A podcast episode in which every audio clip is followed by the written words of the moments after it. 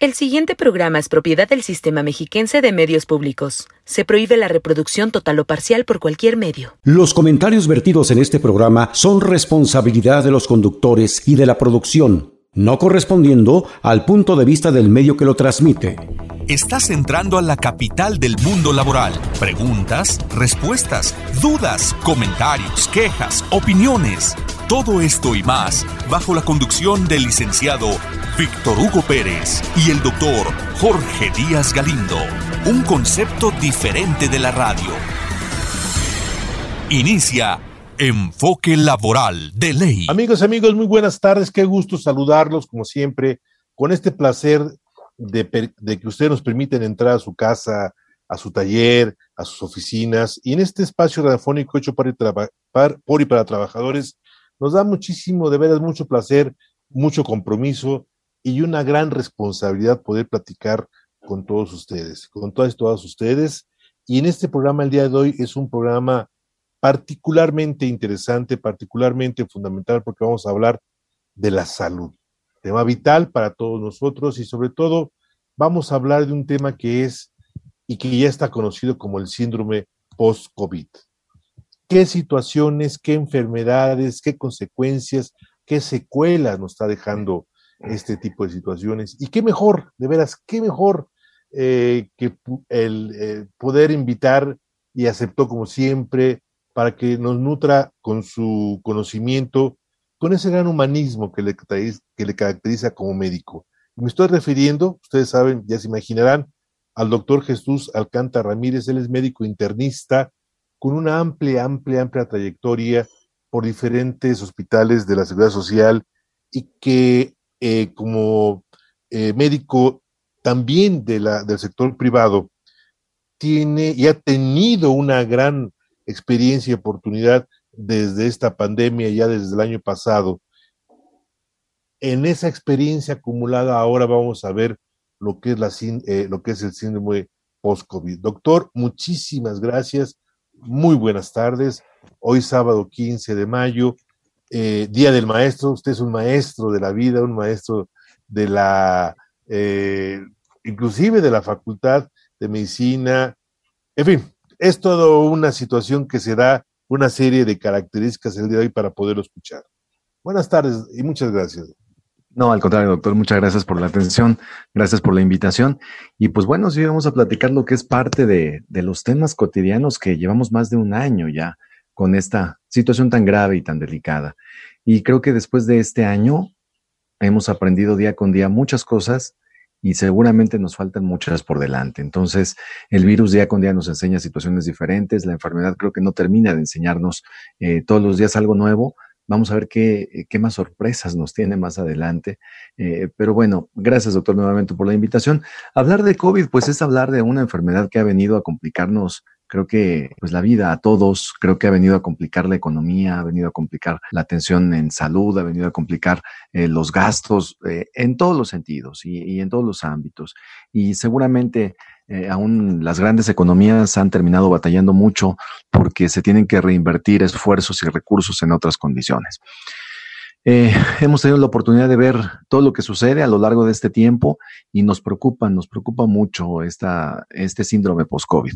Y digo nos preocupa porque, porque termina de enseñarnos siempre algo nuevo. Inicialmente pensábamos que no había reinfecciones y finalmente el tiempo nos enseña que hay reacciones. Inicialmente pensamos que el virus, después de eh, que se anunciaba que iba a ser una gripita, no fue una gripita, es una situación con una afectación sistémica muy grave y muy severa. Y los síntomas, eh, nos enfocaremos en este, en este día a, los síntomas post-COVID. Y nos enfocaremos en este día a los síntomas post-COVID porque creo que la tasa, la incidencia de contagios, la incidencia de hospitalizaciones, los requerimientos, creo que han sido menos. Algunos estudios dicen que probablemente en algunas ciudades como la nuestra, no se ha hecho en nuestro medio, pero en ciudades grandes se ha identificado que probablemente más de la mitad de, de algunos eh, lugares que se han investigado ya los pacientes tienen anticuerpos para COVID. Y recordemos que nuestra sociedad vivió una situación muy crítica en lo que fueron los meses de diciembre, enero, febrero, en donde prácticamente los hospitales estaban saturados, en donde se terminaban haciendo largas filas para conseguir oxígeno,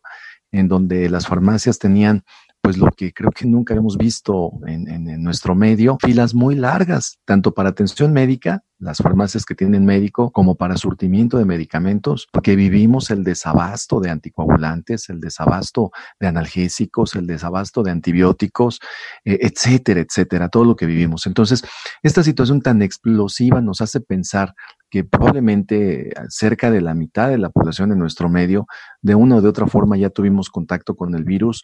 Eh, ha habido un número muy grave de fallecimientos, de decesos, pero finalmente si consideramos que esta inmunidad, eh, que quizá todavía no se llamaría en rebaño, a lo mejor sí ya por el número de pacientes que se han infectado, de personas que se han infectado, pero probablemente en este momento no nos preocupa tanto la disponibilidad hospitalaria como, como escuchamos en las noticias. Lo que sí nos preocupa son las secuelas que ha dejado, las secuelas en la salud. Doctor, ahí, ahí sí me permite, doctor, quisiera eh, dar lectura a mis estimados eh, radioescuchas de un estudio realizado a 47 mil pacientes. ¿Qué opina usted de este estudio, doctor? De entre 17 y 87 años de edad, procedente de naciones como México, Estados Unidos, China, Egipto, Australia y países europeos, llevado a cabo por un grupo de siete investigadoras médicas clínicas y de comunicadoras en ciencias y que el diario Reforma publicó el día 21 de febrero. Y a decir de la comunidad científica, se considera como más completo hasta ahora realizado en torno a las secuelas persistentes más allá de la fase infecciosa de COVID-19. Y en agregaría un punto más, doctor. Establece que un listado de 50 secuelas, de las cuales el 80% de los, de los sobrevivientes de la enfermedad permaneció con al menos uno, siendo precisamente la fatiga el de mayor prevalencia en el 58%, en el 58 de los casos seguido el dolor de cabeza con el 44%, y así el trastorno de atención, etcétera, etcétera. Doctor, y en base a esto me permití preparar unos números rapidísimos a nivel nacional. Hasta el día, eh, hasta hace una semana, teníamos recuperados que se cursaron COVID y que Dios les permitió brincarla con síntomas o no síntomas, a un millón ochocientos ochenta y seis mil doscientos treinta y tres mexicanos. Si le aplicamos el 80% que dice esta, esta estadística, estamos hablando que un millón quinientos ocho mil novecientos ochenta y seis mexicanos, más de un millón y medio, somos, somos, usted lo sabe, doctor, eh, pacientes que todavía tenemos una secuela post-COVID y que no nos hemos podido restablecer al 100%. Y en el Estado de México, igual hace una semana los datos, estamos hablando de que tenemos aquí eh, un 167 mil 848 pacientes que sean mexiquenses que se han recuperado. 167 mil 848, aplicando el 80% sugerido en la investigación. Estamos hablando que habemos en la calle 134.278 mexiquenses que aún traemos uno o dos secuelas de COVID. Doctor, ¿qué opinión le merece usted de este estudio que dice que es el más serio según la comunidad científica del mundo? Claro, em, lo primero es hablar de los números. Yo creo que nos quedamos muy cortos. Y el estudio que comentaba yo que, podemos tener en, en, nuestro país dice que en algunas urbes, en algunas ciudades, probablemente Querétaro, algunas otras similares, el, más del 50% de los sueros analizados de personas que se investigaron al azar tienen anticuerpos contra COVID. Es decir, seguramente la tasa de contagio que tenemos y la tasa de ataque se queda muy corto con los números que encontramos reportados en las páginas de la Secretaría de Salud y de los demás organismos en nuestro país.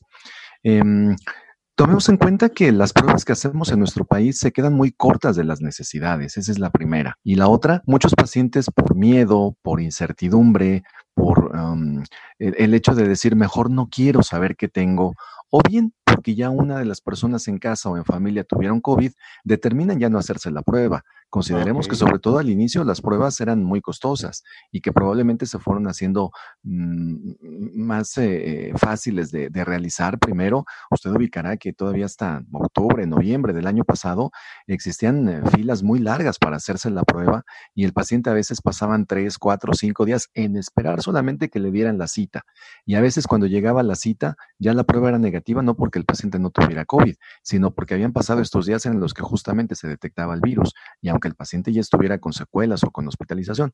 Entonces, realmente considero que este número de casos que se mencionan en nuestro país se encuentra muy por debajo de una cifra real y muy seguramente tenemos más número de contagiados y más número de, de, de, de enfermos en su momento, ¿no? Entonces, vamos a ubicar esa parte. En realidad, sí, la mayoría de, los, de las universidades, los centros para el control de las enfermedades, etcétera, la Unión Europea dicen que por lo menos la mitad de los pacientes, 60, incluso en este estudio británico dice 80%, persisten con algún síntoma después de una aparente recuperación. Entonces, vamos a retomar un poquito lo que sucede en COVID. Recordemos que en COVID los primeros días eh, existe malestar muy vago, probablemente existe mm, dolor de cabeza, dolor de cuerpo, dolor articular. No siempre hay fiebre y veo que los filtros en las diferentes partes donde vamos, en los centros comerciales, en, eh, etcétera, en todas partes, lo primero que nos toman es la temperatura y la realidad es que muchos pacientes o hacen una febrícula muy ligera o a veces ni siquiera hacen fiebre. Pero bueno, consideremos que esos primeros días sucede este malestar, este dolor o ardor faríngeo, e, esta situación a lo mejor muy, muy imprecisa en sintomatología y que después pasan algunos días en los que aparentemente no sucede nada hasta el día 7 o el día 10, en donde vienen finalmente los síntomas respiratorios, en donde viene más la fatiga, el malestar, se agrega la diarrea, se agrega la falta de olfato, etcétera, etcétera. Entonces, si llevamos todo este curso en el transcurso de la enfermedad, sabemos que después del día 10 o del día 14, para ser más precisos, la mayoría de los pacientes ya no tienen eh, en el organismo virus, al menos que sea detectable. Es decir, el paciente ha cruzado con la fase viral, ha tenido la replicación viral y finalmente se va el virus del organismo. Pero el paciente, a pesar de todo, persiste con síntomas. Es decir, esta recuperación que al principio decíamos que iba a ser solo de 14 días, en la gran mayoría de los pacientes, sobre todo en el caso de los varones que llega a ser más agresiva la infección, la sintomatología puede persistir dos, tres o más semanas después de esta aparente recuperación. Después de que se fue el virus, el paciente, mis disculpas, permanece con malestar general, con cansancio, con, con debilidad, etcétera. Entonces, esto es lo que se le ha llamado el COVID tardío o el síndrome post-COVID. Doctor, quiero comentarle también, eh, y no me dejará mentir algunos redescuches, que desafortunadamente estamos con este síntoma y déjeme decirle estamos porque lo voy a decir públicamente. A mí me dio en octubre COVID asintomático y también lo voy a decir públicamente, excelentemente entendido por el doctor Alcántara, que permitió que la brincara, que estaría aquí dando el lata a todos ustedes, porque aunque no lo crean ustedes, soy bello y un poquito gordito. Entonces me dijo el doctor, oye, este, Jorge, te voy a dar tratamiento como si estuvieras muy enfermo. Y, y me sometí a todo tratamiento y gracias al doctor gracias a Dios y al doctor, la brinqué. Pero es fecha hoy, 15 de mayo, que aún no recupero ni el gusto ni el olfato. Sigo con un poquito de insomnio, sigo con unas situaciones de fatiga, etcétera, etcétera. Ya subido en la caminadora por razones de, indicación del doctor Alcántar, lo cual este, lo hacemos todos los días, pero yo soy una de esas personas que todavía estoy ahí. Y en lo particular, en lo personal, nosotros en Ampadeus, que es la Asociación Nacional para la Promoción, Atención y Defensa de los Usuarios de la Ciudad Social, nos han hablado sobre todo casos muy, muy, muy, icónicos, doctor. Una trabajadora que estaba en un hotel, su trabajo como afanadora, decía que ella no podía subir ni un piso ni, ni bajar al siguiente piso porque se agitaba. Fue al Seguro Social, lo digo con el respeto que merece esta gran institución, y su médico familiar le dijo, no existe esas secuelas, no es cierto, no hay nada, no nos han informado, pero aparte, este, se me hace que son sus nervios, ha tener problemas en su casa y no le puede una incapacidad porque es floja, ¿no? Es flojera lo que usted tiene. Y por el otro lado también tenemos eh, trabajadores que están muy distraídos, que no se concentran, que aún no pueden estar al 100%, y cuando yo les digo, pues vayan con su médico familiar para, y les platique para que les den unos días más, me dicen, no, porque la enfermedad general, la incapacidad por enfermedad general, solamente me paga el 60% de mi salario a partir del cuarto y con eso no como mi familia. Entonces, estamos hablando también de un problema, lo voy a decir también con todo eh, respeto a, a, este gran problema social, de que habemos más de un millón y medio, y más, como usted dice, el doctor, más de un millón y medio de mexicanos, seguramente más, que andamos con problemas de salud, que andamos con problemas de improductividad, que andamos con problemas, porque aparte, por último, doctor, para que usted siga platicando, por favor, no sé qué me pasa, ¿no? O sea, esa, esa angustia, esa depresión, si ya me dijeron que ya no tengo COVID, ya me hice otra prueba y soy negativo, ¿qué me pasa, carajo? O sea, ¿por qué estoy así como estoy? ¿Por qué me estoy enfermando? ¿Por qué? ¿Qué tengo? ¿Qué tengo? Entonces, esa angustia que le produce a este más de millón y medio de mexicanos, eh, no hay clínicas que lo atiendan, doctor. Entonces, yo sí quisiera, eh, doctor, que nos pudiera hacer el inmenso favor de continuar platicándonos y en este panorama médico fundamental, pero también sociólogo, eh, social, ¿qué se puede hacer, doctor? Pero eso lo dejaríamos a lo mejor para hasta el segundo programa. Hoy en este primer programa, que nos siga platicando para que ustedes identifiquen, estimados y queridos escuchas, esta, esta, este cuadro dice usted que son más de 50, más de 50 secuelas, pero las principales que usted le ha tocado ver aquí en México, aquí en el Valle de Toluca, fundamentalmente, doctor. Vamos a enfocarnos entonces en, estas situaciones. Miren ustedes. Después de que tenemos la, situación de COVID, no existe una relación o una forma de determinar, más bien, una forma de, adivinar quién es el paciente que va a tener más secuelas o menos secuelas. Porque en estas secuelas generales, en este COVID, en estas secuelas post-COVID o en este COVID largo o crónico, aún el paciente que tiene manifestaciones leves, o bien el paciente que está hospitalizado o que requiere de oxígeno y que fue manejado en su casa, pero todo este tipo de pacientes pueden desarrollar diferentes complicaciones a lo largo del tiempo. Me parece que la parte más importante es considerar justamente ese cansancio, esa debilidad, ese malestar general y esa falta de adaptación progresiva al ejercicio. Es decir, el paciente conforme empieza a hacer algunas cosas como puede ser caminar, subir escaleras o regresar a sus actividades normales en el trabajo, va a tener una incapacidad para hacer este tipo de, situaciones. Y previamente a veces el paciente nos dice, yo lograba caminar o correr dos, tres, cinco kilómetros y ahorita prácticamente no lo puedo hacer. Hay una cosa muy importante que tocaba usted, doctor. Em, nos falta información. Una, nos falta información. La otra, nos falta seguir conociendo al virus. La realidad es que no sabemos qué va a pasar a lo largo del tiempo. Se habla mucho de la fibrosis, se habla mucho de que puede ser que el paciente después de décadas o de años pueda requerir de oxígeno porque haya mucha fibrosis. Otros expertos dicen que después de tres a seis meses todos los infiltrados pulmonares llegan a desaparecer. No tenemos hasta el día de hoy el conocimiento suficiente, no tenemos los estudios suficientes, hay que darle más tiempo al tiempo si bien es cierto que se manifiestan diferentes cosas en forma crónica, creo que tenemos que atender a cada uno de los pacientes en forma diferente. Pero siempre hay que explicarle a todos los pacientes que prácticamente después del día 14 no se encuentra ya virus en el organismo. Y esto lo digo porque el paciente cuando cursa con COVID queda con mucha ansiedad y queda con mucha situación de estrés postraumático porque todo lo que escuchamos es lo negativo y sabemos de el vecino que se murió, el familiar que también falleció, el que se puso muy grave, el que lo tuvieron que someter a un respirador, etcétera, etcétera. Entonces, si no le dejamos claro esto al paciente, el paciente sigue pensando que el virus está en él, que el virus puede causar todavía más estragos, que el virus puede darle trombosis, que puede darle hemorragias, etcétera. Entonces, esta es la primera condición que siempre tenemos que decirle al paciente. Prácticamente después del día 14, el paciente podemos decirle con confianza que ya no tiene virus. Ahora bien, eh, eh, alguna cosa es cierta, la mayoría de las empresas solicitan a sus trabajadores para regresar a trabajar una prueba de PCR para que puedan reintegrarlos a sus labores.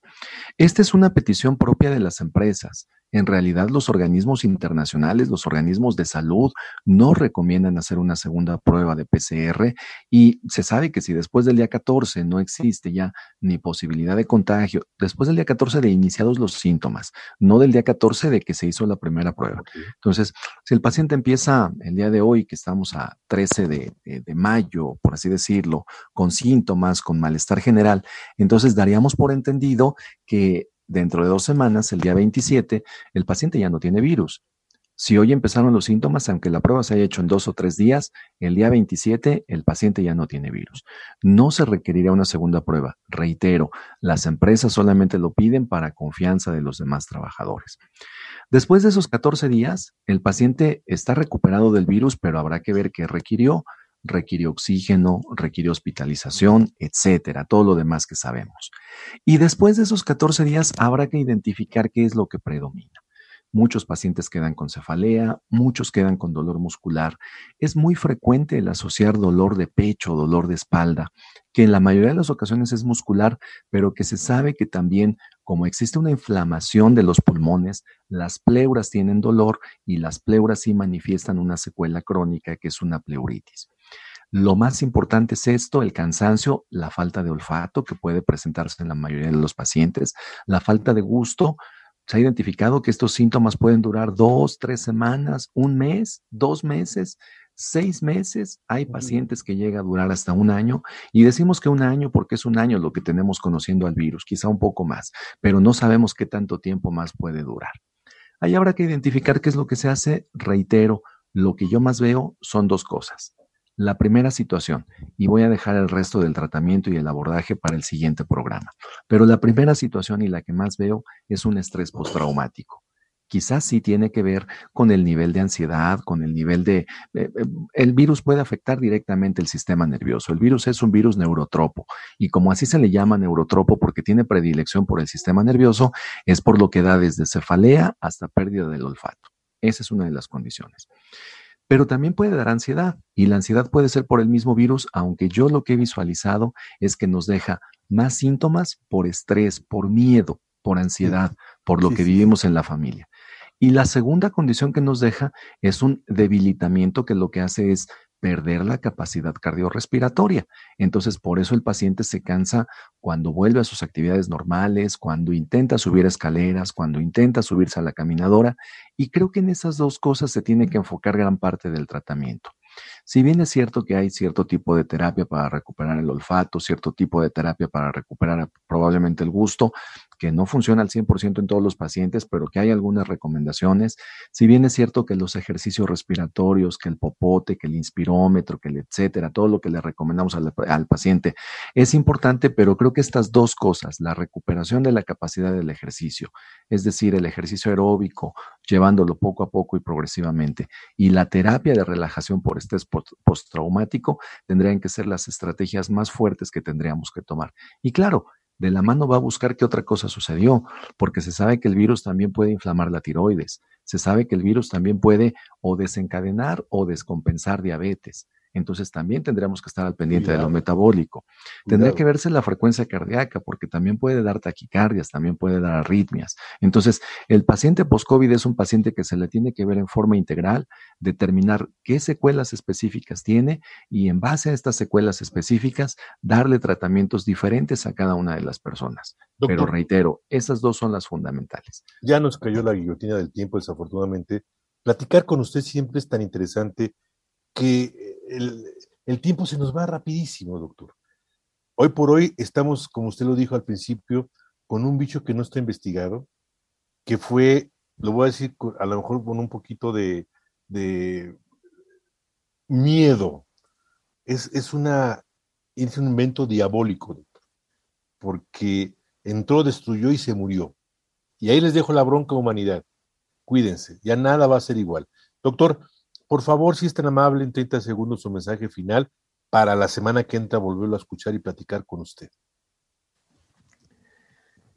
Hablar ahorita de un mensaje final nos va a dejar eh, muchas cosas abiertas. Yo creo que ahorita lo que les puedo comentar y sí decir es, eh, la recomendación de los organismos internacionales es, esté yo vacunado, no esté vacunado, si ya me dio o si no me dio COVID, es decir, si tengo anticuerpos o no tengo anticuerpos, tengo que cuidarme como si no me hubiera dado, por lo menos los siguientes meses, porque puede haber casos de reinfecciones. Estas mutaciones que ahora vemos pueden hacer que las vacunas en algún momento dejen de funcionar. Si sale alguna otra cepa por ahí en donde ya no tenga cobertura las vacunas o algo, empezaremos de cero Entonces, es mejor evitar la propagación del virus, es mejor evitar eh, que nos podamos contagiar. Entonces, la sana distancia, la higiene de manos, el cubrebocas van a ser por mucho tiempo todavía vigentes. Y la otra recomendación es no confiarle a nadie. Recordemos que el paciente no empieza a contagiar cuando empieza con tos y falta de aire. El paciente empieza a contagiar cuando el virus ingresa y los síntomas son tan vagos como solamente un malestar, un dolor de cabeza, un poco de fiebre a lo mejor, un poco de escalofrío, pero ahí puede estar ya gestando virus. Entonces, esas serían las recomendaciones que podríamos hacer. Evitar lugares cerrados y concurridos, el distanciamiento social, la higiene de manos y el cubrebocas cuando así lo amerite la situación preferir lugares abiertos si hacemos reuniones que sean pequeñas y de preferencia en lugares abiertos. Recuerden amigos que platicamos el día de hoy con nuestro médico de cabecera, con nuestro médico internista, con un gran médico humanista, el doctor Jesús Alcántara Ramírez, médico internista con una gran trayectoria profesional, académica y científica. Amigas, amigos, agradecemos el día de hoy, como todos los programas, a nuestro hermano Fernando Sánchez, quien fue el, piloto de esta nave de la esperanza, a nuestro productor ejecutivo, Marco Antonio Leggi, Roberto Perú, que paz descanse, reiteramos nuestro lema, que ya durante más, casi 15 años ha sido nuestra bandera. El que no vive para servir, no sirve para vivir. Amigas, amigos, dibujen una sonrisa en su rostro. Déjenla ahí que seguramente Dios nos permitirá escucharnos en ocho días. Amigos y amigas, Dios con ustedes, muy buena tarde y muy buen provecho. Escuchaste Enfoque Laboral de Ley con Víctor Hugo Pérez y Jorge Díaz Galindo. Por Radio Mexiquense, una radio diferente.